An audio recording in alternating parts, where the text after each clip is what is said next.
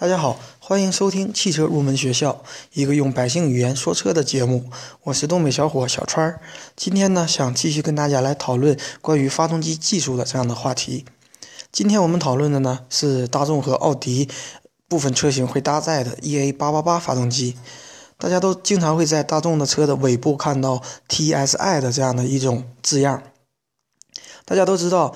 呃，T 呢代表的是这样的一种涡轮增压的技术。S 呢，它所代表的是分层燃烧的这样的一项技术；I 表示缸内直喷的这样的一项技术。那么，什么是分层燃烧技术呢？所谓的分层燃烧呢，就是指呃气体燃烧的过程当中，它是有浓度层次的。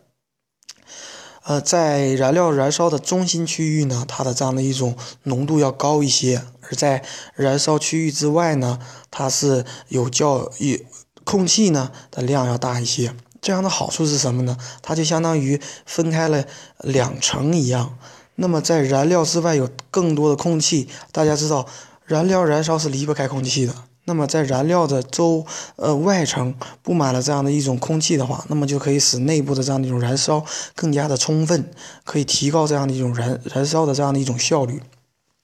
但是可惜的是呢，嗯，TSI 实际上在国内的这样的一种国产车型当中是没有分层燃烧这样的一项技术的。据说是因为国内的这样的一种油品的这样的一种质量问题，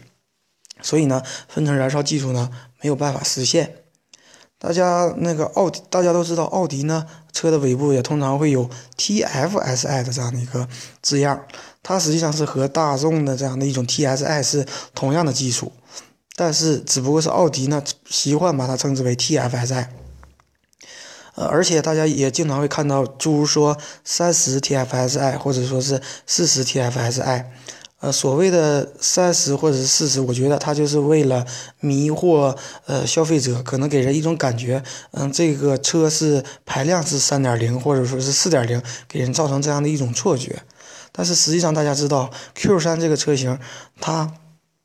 最高的排量只不过是二点零而已，但是大家经常会看到，嗯，三十，嗯，TFSI 或者说三十五 TFSI，嗯，标志在奥迪 Q 三的这样的一种尾部，嗯，所以说呢，大家有可能收看了昨晚的这样的一种，呃，三幺五晚会，嗯，像上海大众啊、东风日产呢，又出现在了三幺五所曝光的这样的一种名单之上。所以说呢，嗯，很多的汽车企业在国内确实是，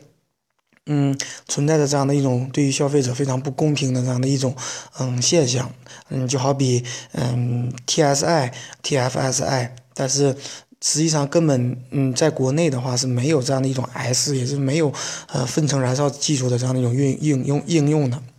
好，我们今天，我们现在言归正题。我们今天所介绍的呢，就是 EA888 这款发动机。它照比它的前一代、第二代的这样的一种 EA888 发动机，嗯，第二代 EA888 发动机呢，它并没有出现在沃德的十佳发动机的名单之上。但是大家都知道，大众毕竟是旗下拥有七八个品牌的这样的一种大集团。它怎么可能就是屈居人后？所以呢，大众又推出了第三代 EA888 发动机，而且在2014年的沃德十佳发动机的排行的榜上，嗯，这款 EA888 发发动机也是嗯榜上有名的。那么这个发动机究竟它的技术点亮点在哪里呢？首先一点，从嗯大一点的这样的一种层次去讲的话。EA88 发动机它能够满足，嗯，可以说是接近于苛刻的这样的一种欧洲六的这样的一种排放标准。大家都知道，欧洲的关于汽车排放的标准要比我们国内的标准高的要多得多得多，可以说接近于苛刻这样的一种标准。但是这款 EA888 发动机可以满足这样的一个条件，而它的最大的一个创新呢，就是在于它将排气气管布置在了发动机的缸盖之内。这样有什么好处呢？而且这也就是首款采用这种设计方法的发动机。可以说，这样的好处呢，就是说，嗯，在我们冬天冷启动或者说是开暖风的过程当中，由于排气气管布置在缸盖之内，所以呢，它可以给发动机起到一个预热的作用。同时呢，呃，发动机内部的这样的一个冷却管道又可以对排气气管排出的废气的温度进行降低。大家都知道，涡轮增压呢，虽然会带来更好的动力输出，但是它相应的问题呢，也会导致这样的一种啊气体的温度增加，所以呢，又可以通过嗯发动机内部冷却管道的这样的一种冷却冷却排气的这样的一种涡轮增压带来的这样排气温度的升高，同时排气在那个冷启动的过程当中呢，又可以对发动机进行一种预热，